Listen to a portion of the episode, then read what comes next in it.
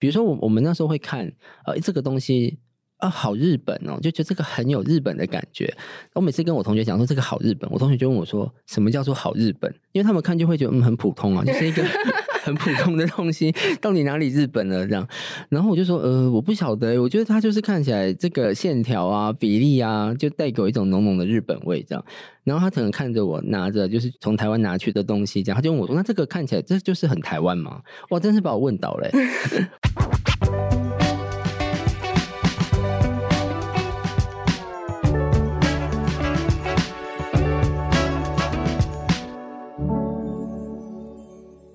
在设计里看生活，在生活里找设计。Hello，各位设计关键字的听众朋友们，大家好，我是艺兴，欢迎收听设计人系列单元。在这个单元里呢，我们会以设计人的生命旅途、跨域以及斜杠身份为出发点，邀请不同领域、专业背景的受访者，跟我们聊一聊他们是如何设计自己的人生。那今天的节目呢，我们邀请设计发浪 Design Surfing 的主理人设计浪人来到我们的节目。过去浪人因为在日本留学工作的关系，因此对于台日设计产业有着非常细腻而且独到的观察。那今天我们就要跟他聊聊，究竟设计跟设计师这个身份是如何带领他深度的探索以及思考他的人生呢？欢迎浪人。Hello，大家好，我是浪人。那首先就刚刚有提到，就是设计发浪这个平台嘛。浪人其实，在创立这个平台之前，其实也经历过非常多不同的角色身份，在工作上面，包含产品设计师、呃，设计译文平台的经营者、文字媒体的工作者，跟呃，刚刚有提到的台日合作的桥接者，这么多众多的角色里面呢，其实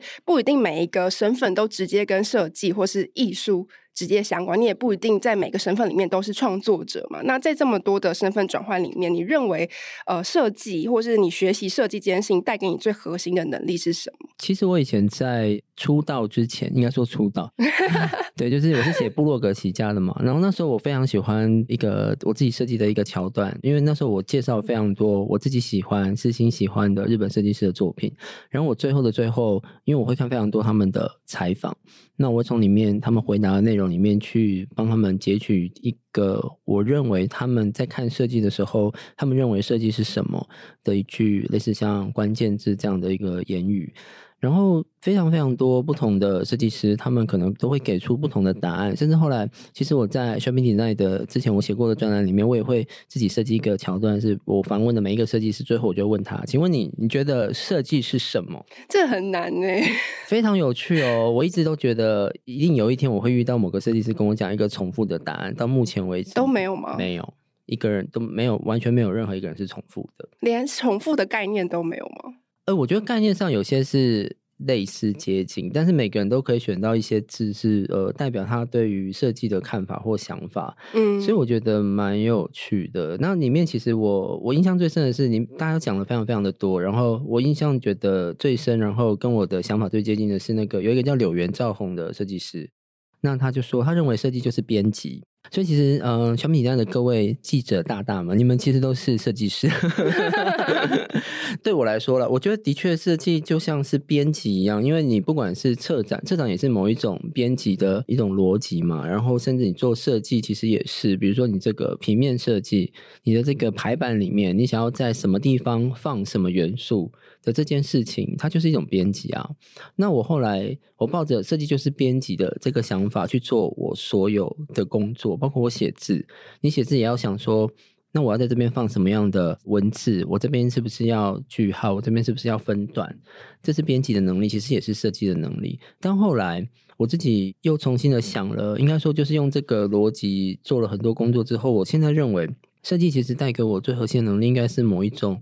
呃思考的能力。对，嗯，因为设计其实你说穿了，很多人会给他不同的定义。那设计很多人说是服务某一个业主，或者是它是某一种方法，它是某一种呃解决问题的逻辑啊、能力啊什么的。呃，应该说它最核心根本的定义，应该就是所谓的思考这件事情，或者是说我们讲观点这件事情。你怎么看这件事情？你怎么想这件事情？你怎么认定它是什么？对，那设计因为它会，设计是一个。过程嘛，你可能要先发现某个问题点，或者发现某个需要，然后你想了一种方法，或者你找到一个方法去试着解决它、圆满它，或者试着去让它不要是一个问题。这样，那这个过程里面，我觉得它就是某一种在训练你所谓的思考逻辑的这件事情。嗯，那你在每一个人他就算学了同样的设计，他解决这件事情的方法绝对都不一样，每个人都不一样。所以我会觉得他们做出来这些东西，都代表他们对于这个问题或是这个事件。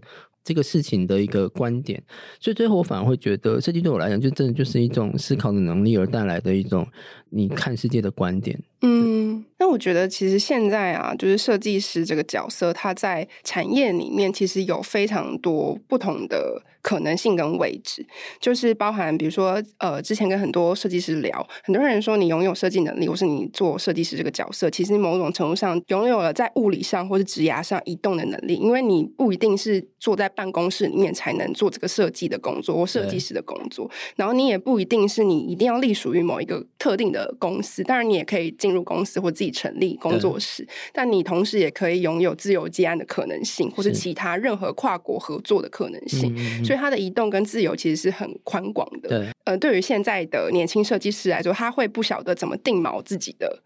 职涯，或者说，因为它太多可能性，那我到底应该往哪边走，或是怎样适合我？因为你其实经历过蛮多台湾、日本两边跑嘛，然后也经历过非常多不同角色，然后你的职涯一直在流动。那你在过程中，你是怎么去探索？就是你觉得最适合自己的？我觉得谈我的职涯其实是很有趣的，因为嗯、呃，我不晓得我我不确定我没有谈过，因为其实我也上过班。那我之前一开始最早做的工作，其实真的不是。设计耶，嗯，我一开始最早做的工作有一个很短的，大概几个月而已。我其实也是先从编辑起家，就是我先，啊、我先怎么会误入歧途？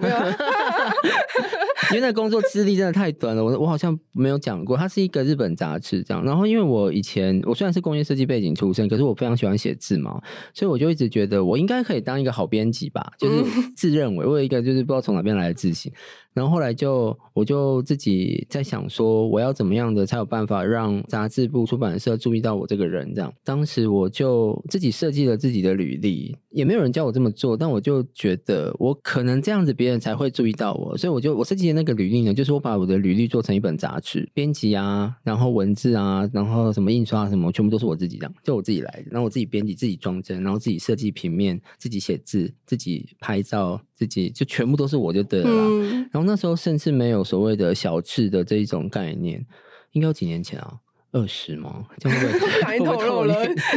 真的非常久以前哎，所以我我当时就做了这件事情，那的确也非常成功的让那个出版社那个老板有注意到，我觉得哎这个人很特别，因为借来的履历就是很厚一本这样，嗯，他不晓得这是什么，他说哎我没有订过这本杂志啊，怎么看起来印刷这么粗糙？这样。对，那反正就是有顺利应征到，但只是说，因为当时的那个工作的地方离我住的地方真的有点太远，因为我那时候是住中和，然后我的工作的地方在新庄，然后我必须每一天都骑摩托车走那个那条什么路啊，反正就是一条很很多砂石车会经过的路，最后我就是有点生理负荷不了这样，最后来我就换工作，那第二份工作就是换到卖设计产品。对，就是以前还有一个叫蜻蜓的一个选物店，然后那时候我为什么会换到那边，也主要是因为我觉得我学工业设计，可是我却不晓得工业设计的产品到底是卖给谁，因为其实工业设计的应该说产品设计蛮特别，是它不是说设计完了就结束了，它可能要。真的卖出去，它必须进入到一个商业的一个循环里面，它才有可能真正我们讲设计完成这件，它的产品生命周期才真正有了一个比较完整的过程。但我并不清楚东西设计完之后到底是谁会买这些我们看到很棒的设计产品，嗯，所以我才会去这个设计玄物店工作，然后开始进入到所谓比较商业这一块了。我就开始对商业比较有一点概念，觉得哦，三千块的东西到底是算贵还是便宜？然后这样的东西卖三千，这样的东西卖一万。就是你会开始去理解设计跟产品的品质跟价格之间的关系。所以前两份工作都没有实际的做设计师，是你本来就预想的。对。我我这两份工作都是我很想做，但是我觉得我的背景跟这个完全无关。对，但是我很想做的事情，所以我也没有一开始就去做设计。那再来是因为当年的产品设计会让我觉得大家的那个求职的目标都还是什么华硕啊，或是什么，就是一些代工厂或是一些设计品牌，呃，应该说比较电子类、山西的设计品牌。可是这些品牌我并没有兴趣，因为我还是想我想做生活品牌。那时候无印良品也还没在台湾，嗯，我很想要做生活产品，所以后来我才会选择去日本留学，因为我的目的是为了要在日本工作。我觉得应该是我自己个人在这样的一个过程里面，可能我慢慢的去看到很多事情是我因为一开始就觉得我不想要去大公司，因为我觉得大公司的那个体制啊或什么的，我可能比较敏感吧，会觉得我我没有那么的适合在大体制里面，我自己认为啦，所以当时就会觉得我想要去小的设计工作室或者小的公司、小的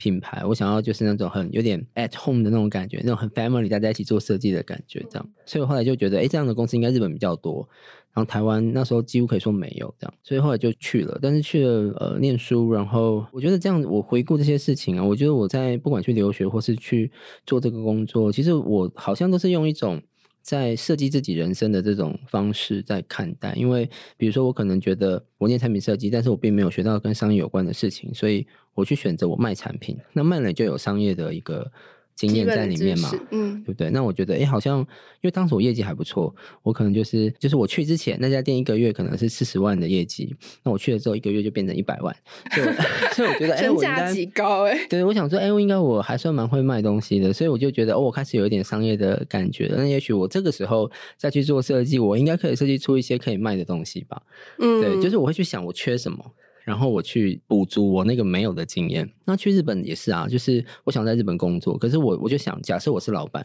看到这个外国人，就是，哎呀，他毕业的学校我也不认识，那可能看作品你觉得 OK，可是又觉得，哎，不晓得他这个外国人怎么样。那如果这时候如果我有一个所谓的日本名校的就毕业证书来一个背书的话，或许老板们会比较愿意信任这个人。所以那时候我会选择去商泽，而且非常一心一意，我只去商泽，我不去别的地方，就是因为因为我觉得我缺这个东西，所以我要获得它，嗯、所以我就想尽办法我要去获得。嗯，对。那对我来说，就好像我我有点在设计我自己的人生，是因为我缺这个东西，它是一个问题点嘛。那我要怎么去解决这个问题点？我要怎么获得？所以我要去做一个计划去获得它，这样子。嗯，对，所以，我我在想，大家可能就是要想象，就是说，呃，你可能很难一下子去定一个目的，说我想要成为一个什么，所以我就要去获得些什么。我觉得这个有点难，但我觉得你可以先从一个比较近的目标开始，比如说，你可能觉得你以后想要成为一个，比如说你想要做设计好了，那你以一个老板的角度回头去看你这个人。你可能缺了什么东西，或是你觉得还有什么东西是不够的，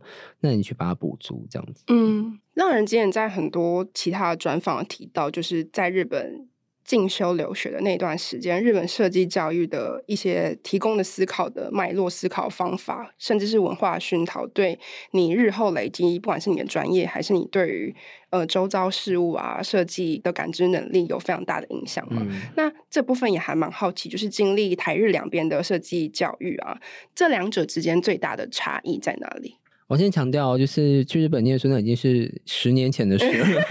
因为我二零一一回来的嘛，所以现在已经二零二二。但是你应该有持续接触一些，就是一样是日本体系下毕业的朋友们，对对对，對啊、还是有啦。那我只能说，我那时候的经验是，我觉得带给我最大的刺激跟最大的。获得都不是学校教育哎，哦，其实是同学耶。因为我那时候伤者是没有什么外国人，我是伤者史上第三个外国人进去念书，然后史上第二个毕业的外国人。也就是说，那个时候几乎就是都是日本人，我的周围全部是日本人。嗯、那因为他是专门学校嘛，对，那里面就会有专门学校在日本算是比较类似像专科或是高职的那个年纪，所以我的周围都是十九岁、二十岁的同学非常多。那也有一些是社会人士。呃，可能跟我年纪比较接近，二十几岁、快三十岁的也是有，但比较少，大部分都是十九、二十岁。那所以这些同学带给我的那种非常纯粹日本人的那一种呃想法跟观念，我觉得就就给我很多的刺激。像是什么？比如说我我们那时候会看呃这个东西啊，好日本哦，就觉得这个很有日本的感觉。我每次跟我同学讲说这个好日本，我同学就问我说什么叫做好日本？因为他们看就会觉得嗯很普通啊，就是一个。很普通的东西，到底哪里日本了？这样，然后我就说，呃，我不晓得，我觉得它就是看起来这个线条啊、比例啊，就带给我一种浓浓的日本味，这样。然后他可能看着我拿着就是从台湾拿去的东西，这样，他就问我说：“那这个看起来这就是很台湾吗？”哇，真是把我问倒了，我真的是不晓得哦，所以我不知道哎，我不晓得这个是不是就叫很台湾这样，所以反而是这些日常生活的对话，会让我一直去思考很多可能我没有想过的问题，所以我后来就会开始去想，对啊，如果从台湾买来的东西，那。这个就叫很台湾吗？那所谓这个东西就是所谓的我们讲台式风格吗？是吗？我不知道哎，就是一个问号。那我也会一直去问我自己，它到底是不是这样？那你现在对于台式风格这件事情有解答了吗？这个问题真的是好多人问过我，不管日本人或是台湾人。那对我来说啦，我还是我还是认为哦，台式风格比较像是一种我都形容它很像是那种草履虫、变形虫的一个一个状态，它一直持续的在变化。而且我觉得台式的文化其实还没有到一个我觉得比较定型的阶段，它到目前为止都还在吸收，然后都还在应该说发展。对对，那我也会去思考说，那为什么日本的风格现在我们就会觉得这个叫日本风格？因为比如说我们讲。我们现在我们讲日本风格，你脑袋马上浮现出来的，我们讲侘寂或是比较日式极简的那种感觉，它的确是代表某一种日本的风格。可是日本也是有像横尾忠则这样子，就是拼贴式设计的设计师，他也是很有名啊。你要说他不是日本风格嘛，好像也不能这样讲吧。嗯，那他很明显就跟原研在这种比较日式极简的完全是不同的逻辑，这样。所以我会觉得就是说。其实每一种风格或是每一种文化，它都一直有在变化，有在成长，有各种的可能性。那只是有可能是因为日本他们。可能啦，就是他们的，所以我们讲所谓的大师设计师变得比较多。那为什么他们会变成大师设计师？有可能他们拿了很多所谓世界级的奖项，或者他们做了很多大型的专案，是全世界的媒体都在报道。那只是刚好，呃，比如说像原研哉或深田直、安藤忠雄这样子等级的设计师、建筑师，他们刚好就是做了很多比较世界级的专案，然后有非常多世界的媒体报道。那因为媒体报道了这么多，大家就开始对日本的风格有一种既定的印象。那我相信，如果今天角色互换，嗯、如果变成是横尾忠则做了很多世界级的专案，然后很多世界级的媒体一直疯狂的报道他的话，或许我们现在面对所谓的日本风格的印象就会有不同的解释。嗯，或许啦，我是这样想。所以我觉得台湾的风格，回过头来谈所谓世界级的设计师这件事，也许就是因为台湾目前，我个人认为哈，就是。没有，还没有出现这种所谓的世界级现象的设计师，在世界各个媒体里面不断的出现，所以其实现在世界对于所谓的台湾的设计风格来讲，还没有一个很明确的定位。那正因为还没有明确的定位，所以其实每个人都有机会，就是如果你做出来的东西是有一种可以影响到全世界的现象等级的这种能力的时候，也许台湾的风格就可以被你定义。所以，我刚刚听起来有延伸一个小小的疑惑，就是所谓的“好”，我们以日本的风格来说好了，是因为他们有这么多的大师级的人物，一直不断的。被看见，甚至被致敬，所以才会衍生出一个大家对于日本风格的一个想象，可能就是有这五五位大师，可能拼凑起来，哦，这个很日本，还是说这一切都是一个某一种发展的脉络啊，或者是这个地方、这个国家对于美学重视，或者是文化累积而成的？到底是还是这个同时混杂？我觉得我可能很难解释得非常的完整，但我觉得。可以从两个方向去看，一个是商业品牌的影响。嗯，我们讲，比如说像时尚品牌有川久保玲、三宅一生这一种这样子的设计师，那他们的品牌是全世界都有，然后他们也会去最高的那个时尚殿堂巴黎时尚周去办秀啊，或干嘛，他那个是全世界的人都会去的，它是一个世界的舞台。嗯，那除了时尚，当然还有很多像量体比较大的建筑，这个建筑师他们都会各个地方去做很多的 project，或是消费型的设计品牌，对，或者像 Uniqlo 无印良品这一种。它是全世界都有的，这个是某一种商业的影响，这个我觉得是一个。然后另外一个，我觉得就是时间，因为我曾经有想要去试着像在写论文一样，我们试着去论证一下，为什么很多人都会讲台湾的设计就是慢了日本五十年这样。嗯嗯嗯，这个我五十年到底是怎么喊出来的？为什么不是五百年呢？对不对？对，我心中可能就是觉得，哎，明明就差五百年，怎么怎么只有五十年？怎么可能？没有了。然后。这个五十年到底怎么算出来的？到底是有一个谁就是随便乱算，还是怎么样？我就很想要去论辩证这件事情，所以后来我就做了一个假说。这个东西我有写在那个就是有台 周刊编辑里面，就是我曾经写过一篇文章，叫做《台湾设计发展三十年》这样。我就在想说，有没有可能就是所谓我们去推敲我们慢了日本设计五十年这件事情，我们先有个原点嘛？那请问日本的设计原点是什么时候？得先知道这件事情，我才有办法去算我们到底。慢了他几年？几年？对啊，台湾可能设计元年，因为比较近，有可能可以算这样。可是日本我不知道哎，所以后来我们就在思考，那日本的设计元年到底是哪一年？那我要用哪一种设计？因为设计也很多嘛，平面啊、建筑啊什么的，就是我要用哪一种设计来去当一个起点这样。那毕竟因为我就是念工业设计的，所以后来我就还是从产品设计试着去做一个假设。我假设所有的设计的源的起点是起源于设计教育。这是我的假设，它并不是正确的，但这是我的假设。那如果这个假设是正确的时候，那日本的设计教育的起点到底是什么时候？我从工业设计去找，我发现有可能是在十九世纪，就是在一八九几年的时候，那个时候就是万国博览会。然后那个时候呢，日本因为他们要参加嘛，对。那在那个十九世纪一八九几年的时候，那个时候是日本民意正发展的很兴盛的时代。那那时候也还没有就是比较工业制成的那个东西，他们都还是用手在编这些东西。所以他们就在想，如果我要去参加这样的展览，我必须得要有很多的名艺品去展览，那个才是我们现在日本最棒最好的东西。嗯，但问题是这些名艺品，因为它是民艺，所以它东西就是卖，已经卖给民间了。我总不可能再去民间征收这些东西，我们要去展览，大家都已经在用啦，怎么可能让我征收？所以他得要做新的。可是因为时间迫在眉睫，他必须得要大量的去生产这些东西，他才有办法运到国外去。我们所谓的展览，甚至是销售，可是他并没有办法短时间大量生产，因为每个名义的工艺师就是那几个人而已，他那边死编狂编，很有可能一天就编个五个、三个的，他根本没办法去应付这么大的量。所以后来我们就想说该怎么办嘞？他们就请那个工艺师呢，就是先把那个东西呢，就是画了一些分解图，就是说他到底应该怎么做，然后去试着要去教一些学徒，然后请大家来帮忙一起做。所以后来我就想说，哎，他画的那些图，搞不好就是日本他们在做这些，呃，当工艺跟工业设计要交汇的瞬间，这样，因为他那个对我们来说就是一张设计图嘛，对不对？嗯。所以他们就画了很多的图，也是一样是手绘，然后请工艺师画了图之后嘞，就请就让新的人按照这个图面照表抄工，然后就去试着去量产它。那这就有点像是工业制程里面的那个生产线的概念。嗯。后来他们发现，哦，这件事情可以 work，就是有新的人，他完全没有。经过呃工艺的训练，但他依旧看着这个图，他就有办法去做出看起来不差的工艺品。他们就发现哇，这个 OK 了，好，那我就开始要把图复制量产。所以他们就把这些所谓的设计图、这些分解图呢，就是重新的去复制它，然后就复制了更多的图，然后就找了更多没有经验的人，按照这个图去做他们要的工艺品。那后来他们就发现哇，这件事情是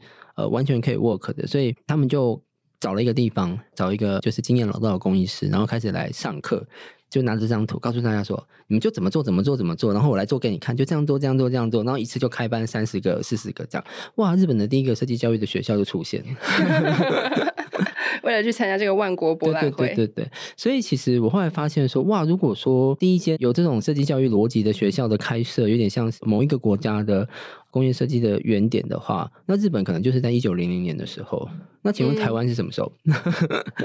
我们有没有想过台湾的设计教育的起点是在哪里？我后来就想说，哎、欸，对呀，好像没有人在，没有人提过这件事情。然后可能某些资料有吧，但没有人去把它有系统的整理起来。所以后来我就去找。我先说，我不，我不确定我找得到底是不是对的，但我找了非常多的资料。我发现一件很有趣的事情，就是日本在一九零零年的时候，那个时间点，十九世纪的时候去参加了万国博览会。可是我们要记得，就是日日本在一九六四年的时候，不是也参加了东京奥运嘛，对不对？那这六十年之间，到底日本发生了什么事？他们从有设计教育的起点，然后到他们可以去参加东京奥运，才六十年呢，他就有办法做到这件事情。到底发生了什么？嗯、那你再去回溯去看，就发现说，其实在，在呃，因为这中间还有一个二次世界大战嘛，对不对？那这个二次世界大战当然就是摧毁了日本非常多社会的经济，然后社会的基础。可是日本人也不是好人，他们就会觉得，我越是被摧毁，我就是越是要想办法展现这个大和民族的韧性。所以其实他们在二次世界大战之后，他们就呃，几乎全日本的。社会的人，他们都在思考：我身为一个某某职业，我要怎么的去帮助日本社会？比如我是设计师，那站在设计师的角度，我可以怎么帮日本？我是一个护士，那我我要怎么去帮日本？一个 banker，那我要怎么帮助日本？就每一个在社会阶层的人，他们都在思考：以我的角度，以我的位置，我要怎么样的去帮助日本重新站起来？然后那个时候呢，就是在日本的所谓的，因为他们有了万国博览会的经验嘛，那他们有工艺师，然后也有一些设计师，然后有一些比如说画画的人，他们就开始在想，我要怎么去帮助日本社会。然后他们就发现，其实国外，尤其是在美国，那时候工业设计开始慢慢在兴盛，嗯，然后也有像伊姆斯这样的家具的呃品牌开始出现，所以他们其实那时候就开始带队，然后去美国去考察。对，那那时候台湾在干嘛？二战的时候就是那个一九四九嘛，对不对？我不知道有没有记错，国民政府撤就是战败 撤退来台，带着很多故宫的宝藏。好，然后，然后台湾的政府呢，他们就那个时候有一个单位叫中国生产力中心，现在应该也还是有啦。那个中国生产力中心，他们就台湾这边就是办了设计讲座。那那个设计讲座当时也是邀请了美国的学者，然后也好像有邀请日本的学者，就是有就邀请了很多人，然后去讲了这个工业设计的讲座的教育到底是什么，讲那工业设计到底是什么。那我记得应该是他们邀请了两位，就是美国的学者，然后在现在的大同大学的对面有一个叫台泥大楼的地方，然后做了。当时台湾的第一场设计讲座，然后在底下听的全部都是当时的那个有点像那种美术教育的老师这样子，因为当时台湾没有设计，但是他们就在想说，因为设计跟美术之间还是有点关系的，所以他们就邀请了很多老师们来听这个讲座，告诉大家所谓的设计是什么。这样老师听听就觉得，哦，原来有这样子的东西。好像不是只有画画，这些画画也可以拿来做成产品啊，做成海报啊，什么可以做成很多东西这样。所以他们就把这样子的概念就就带回去各个学校。所以你再回去看历史哦，就是是落在一九五零年左右。然后这些人呢，把这些概念带回去学校。然后跟学校的校长讲，我们其实也可以用一些美国的概念，然后来做一些设计的科系的一些安排。所以当时很多的专科、工专或什么的，一开始是先视觉，就是视觉都几乎是视觉设计系的成立，几乎清一色都是在一九五零或六零年代。嗯，你去看台北工专，去看那个就是其他所有的什么明治工专什么的，他们的设计科系的成立几乎都是落在一九六零年代前后。那确实是差了五十年。对，所以你看哦，我们刚才讲一九零零年有可能是设计教育是日本的开端嘛？那台湾有可能是一九六零年，可能。那哎，这个时间就跟我差不多五六十年。对啊，而且我记得当时一九六四年好像第一间学校。开的那个设计科系的时间就是一九六四年，所以我就在想，哇，一九六四年日本在已经在办东京奥运，然后我们我们才刚开了第一间设计科技的学校，所以差不多差六十年，就嗯 OK 啦，差不多。资料显示，浪人有在二零一三年创立了那个新一代后浪赏，嗯、然后我有在里面发现说，其中有一个。奖项是商业模式创新奖，然后他会从每年经济部工业局举办的经典新秀设计奖中选出一些遗珠之作嘛。那我很好奇，就是为什么特别会把商业模式的创新拉出来成为一个奖项？就是我比较少在设计相关的奖项里面看到专注讨论 business model 的。嗯嗯嗯，对，我觉得可能是因为我受工业设计教育的训练的关系，因为。讲比较那个一点的，就是说，比如像平面设计好了，它很有可能真的是在电脑上做完图稿之后，你印刷出来，也许这个设计的生命周期就真的结束了。你可能就是印在放在家里自己看，或者你就贴到某一个咖啡店去给大家看。其实它的诶目的性就结束了。可是工业设计真的不是诶，你东西设计完，你做完三 D，就算你三 D printer print 出来之后。它变成一个产品，可是如果没有人用，基本上这个设计是没有完成的，成它不成立，对，它不成立，它只是一个 prototype，它并不是一个。成功的产品，所以我会觉得，以工业设计来说，它一定要进入到商业的循环，真的进到某一家店，开始有人看到，有人愿意掏现金，就是真金白银的来购买它，带回家使用。他真的在回家就是插电或干嘛就用了的那一刻，我觉得那个产品才是真正的完成了一个完整的周期。所以我一直觉得商业这件事情在工业设计的逻辑里面是非常非常重要的。但真的很可惜，我不确定现在台湾的工业设计教育有没有在教这件事情。起码在我当时啦。啊，是是没有的。学校没有这件事情，学校只在教你怎么把设计做好。嗯，那你做完之后就结束了，这样子。可是问题是什么叫做好呢？什么设计才叫好呢？这个真的是一个大灾问。对啊，它不是说你就是做的造型很简单或者看起来很漂亮，它就叫好啊，因为它还有好不好用的问题。那好不好用这件事情，它并也不是说你说好用它就叫好用嘛，它一定是一百个人、一千个人、一万个人，然后都在使用，而且一直在用，那个才叫好用嘛。因为就这么多人在用，那它为什么会有这么多人在用？就是因为它好用，才会有这么多人。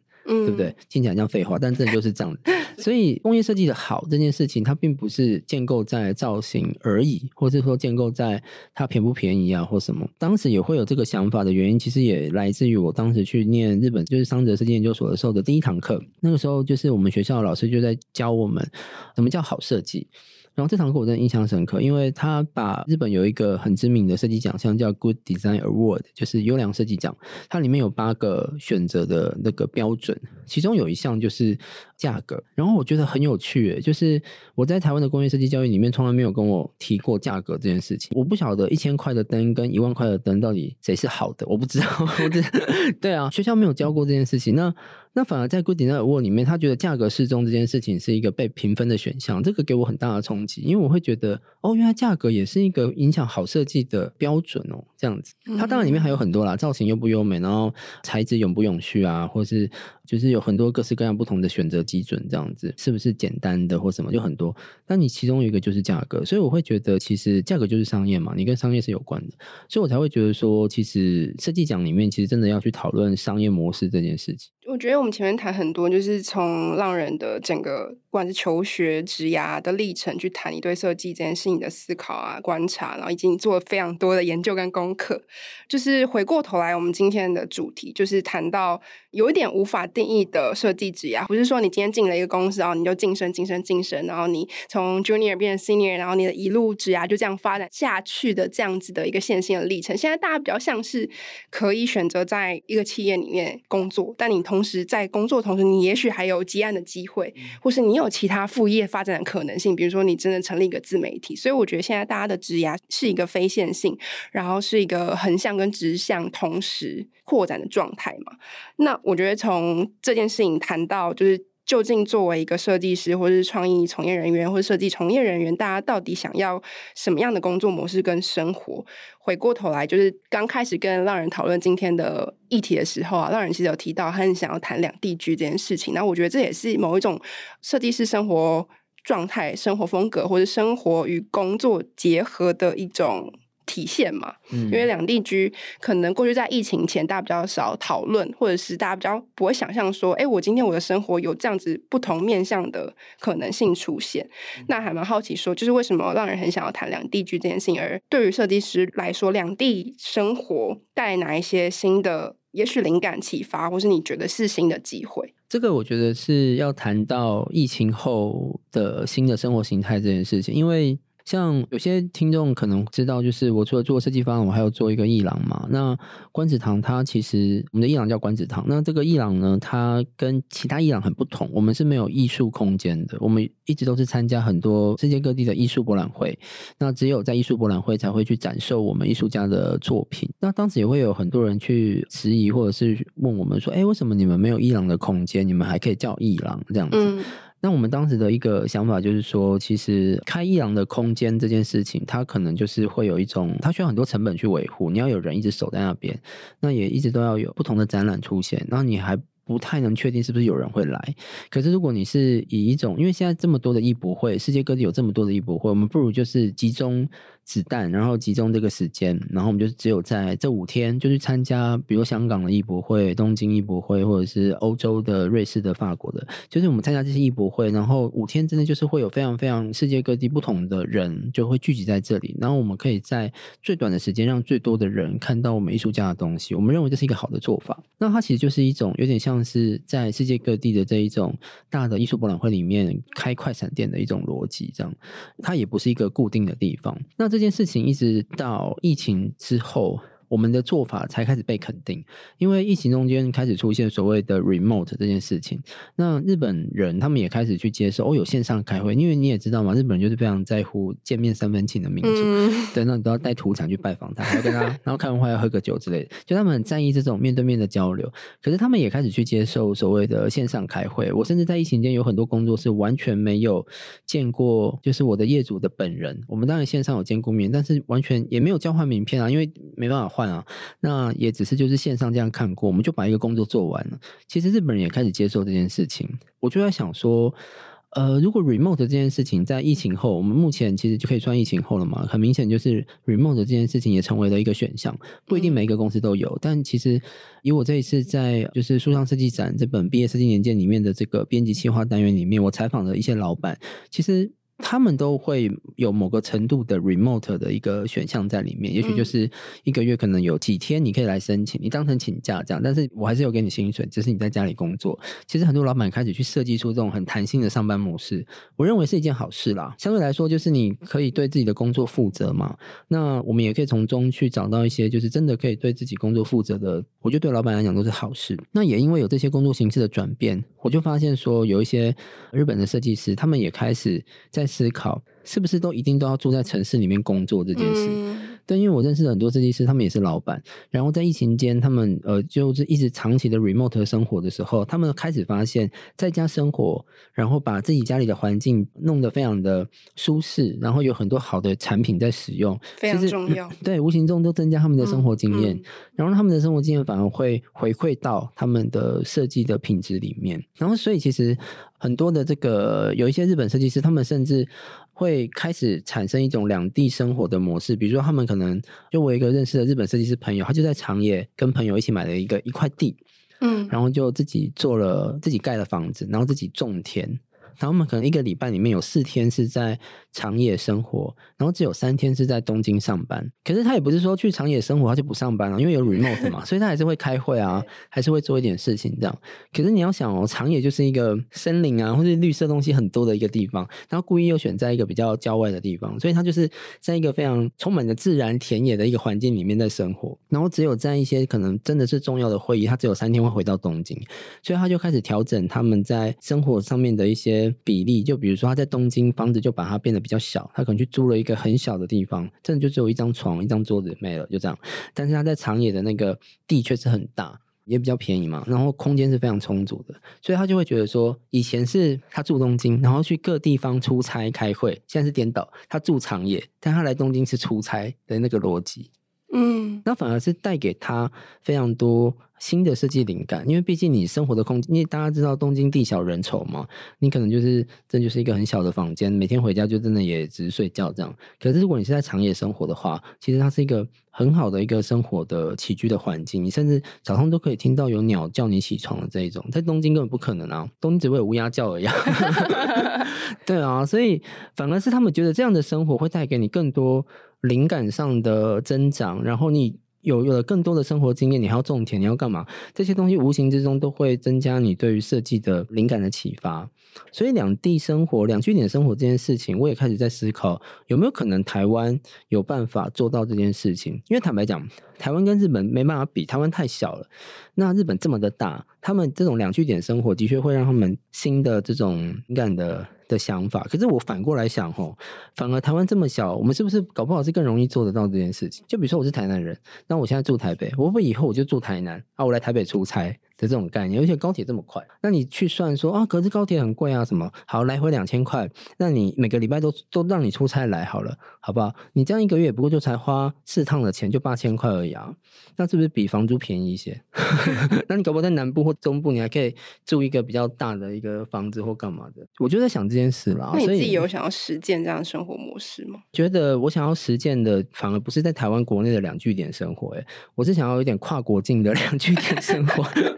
我想要跨到日本去，对啊，我想要，因为毕竟我算是那个，你知道台日译文设计平台，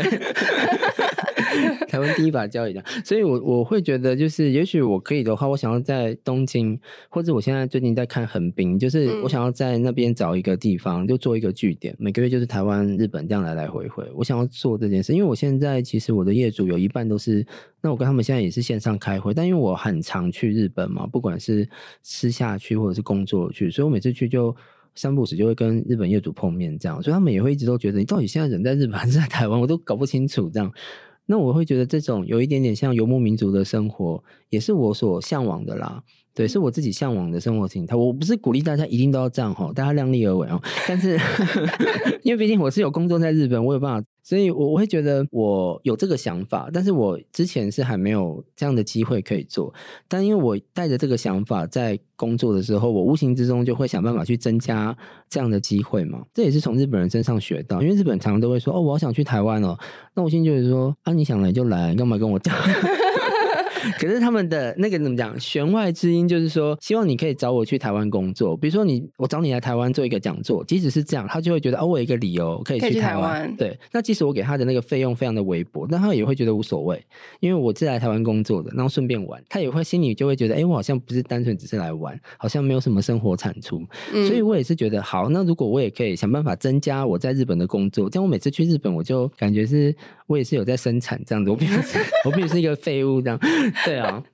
所以我也是因为抱着这样的一个心态，就慢慢的去跟很多人在聊，或者跟我的业主在聊，然后无形之间我也会跟我的日本业主说啊，看日本有没有什么东西可以做的啊，就是我也可以来帮你做这样。然后后来就讲久了，你知道那种就是宇宙就是这样，就是你讲的越多呢，那个他就会来帮助你这样。所以后来日本业主的工作就越来越多，所以就觉得哎，好像慢慢的我的这个生活模式有一点点是可行的，它的可行性变大了。到今年就会觉得嗯，好像真的可以来真的找一个据点。那如果真的被我找到那个据点，它势必就会变成一个。类似我做成一个实体活动 hub 的地方，因为以前我都是做线上而已嘛。那现在如果真的有一个地方被我找到了，也许未来我在那边就可以办一些活动或干嘛。对，还不知道啦，但我就是慢慢的在进行。那最后一个问题就是，如果要给现在正在就是探索自己的职涯的设计相关科系同学们一个职涯上，也许是 step one 第一步的建议的话，让人会觉得那个 step one 是什么？我其实蛮犹豫的，因为。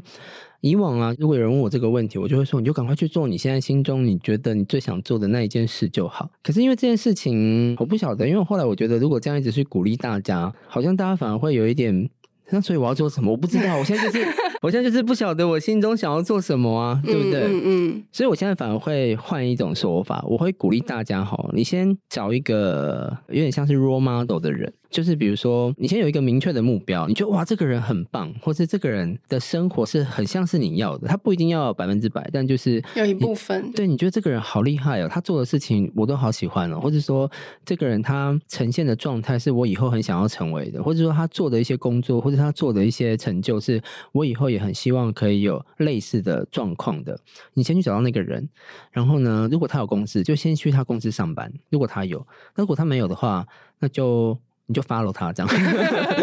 你就关注他，去按他赞这样。对对对，那当然，如果他有公司，你就去先去他公司上班。第一个，你先去检核他是不是如他在网络上所呈现的那个样子，因为你知道现在毕竟每个人都有网络的人设嘛。对啊，然后你可以先，然后再来就是，你也可以去看他的公司上班之后，你从公司的体制跟公司的这个应该说工作的流程啊，还有一些你必须得要学到的待人接物的事情，从里面得到一些相关的经验，然后再从里面去慢慢的去思考说，你当初设定的东西跟你。现在看到的东西，它到底一不一致？如果没有，你就去慢慢的修正，你就当成你在做一个比较 long term 的毕业设计的感觉。鼓励就是念设计科系出来的学生，你要想你做的每一件事情，不管你现在是在扫地，还是你现在是当柜台，还是你现在在干嘛，你要想说，想尽办法，就是用你在课堂学到的设计的逻辑去面对所有的事情。你如果是试着用这样的逻辑去处理事情的时候，不管你在什么公司的什么职位，你做出来的东西一定都会跟别人不一样。那那个不同，其实就是我觉得。很重要的一个点，因为像后浪场，我其实在选的基准其实也是不同。你怎么跟别人不一样？嗯，如果都一样的话，就很无聊啊，对不对？所以，我我希望就是大家在你虽然是设计科系毕业的，然后你如果没有做设计师，真的没有关系，好不好？设计师就是他不是一个。多伟大的职业，它不过就是一份工作而已。你没有你那个设计，然后没有当设计师，他不会为你的人生带来什么损失。你搞不好会因为这样子，反而是帮另外一份职业帮他发扬光大。你搞不好可以做出一些在那个职业里面通常大家做不到的事情。确实，就像我现在成立媒体也是啊，台湾目前应该没有。就是别的设计媒体是就是工业设计出身，然后还在日本念过书，然后也是念工业设计，我觉得应该没有。然后甚至我现在跨到艺术界，台湾应该也没有第二个人是又是念那个就是设计出身，然后又跨到艺廊经营，目前应该也没有。所以我会觉得。正因为没有人这样做，所以我做了，我就变成一个很独特的存在嘛。嗯，我不见得做得很好，但是你要找别人，你也找不到了。就是 unique 这件事情很重要了，你要辨识度，然后你要你不一定做得最好，但是你最特别，我觉得这个是很重要的。反而是在现在这个时代里面，大家要去。试着去思考的这件事，但是这个特别也不是说你一定都要自己出来做，真的不一定。你即使在公司上班，你也可以很特别。然后那份特别，它一定都可以带你带领你看到很不一样的人生风景。那今天非常谢谢浪人来到我们节目，希望所有正在探索的每一个人，除了设计自己的作品之外，也同时可以用设计的逻辑跟思维去设计自己的职涯跟人生。那今天的节目就到这边，最后还是要再次邀请大家，如果听众朋友对于设计人以及我们今天讨论的议题有任何的好奇，或者希望听到我们专访哪一个你很感兴趣的对象，都欢迎留言让我们知道，并留下五星好评。除此之外呢，我们在节目下方留下小额赞助的抖内连节，欢迎喜欢我们的听众朋友可以留言抖内，你们的支持是我们持续制作好内容的最大动力。另外，另外呢，想要知道更多 SD 关注议题，邀请大家持续锁定设计关键字 Podcast，或到 SD 的脸书官网 IG 来追踪我们设计关键字。我们下次见喽。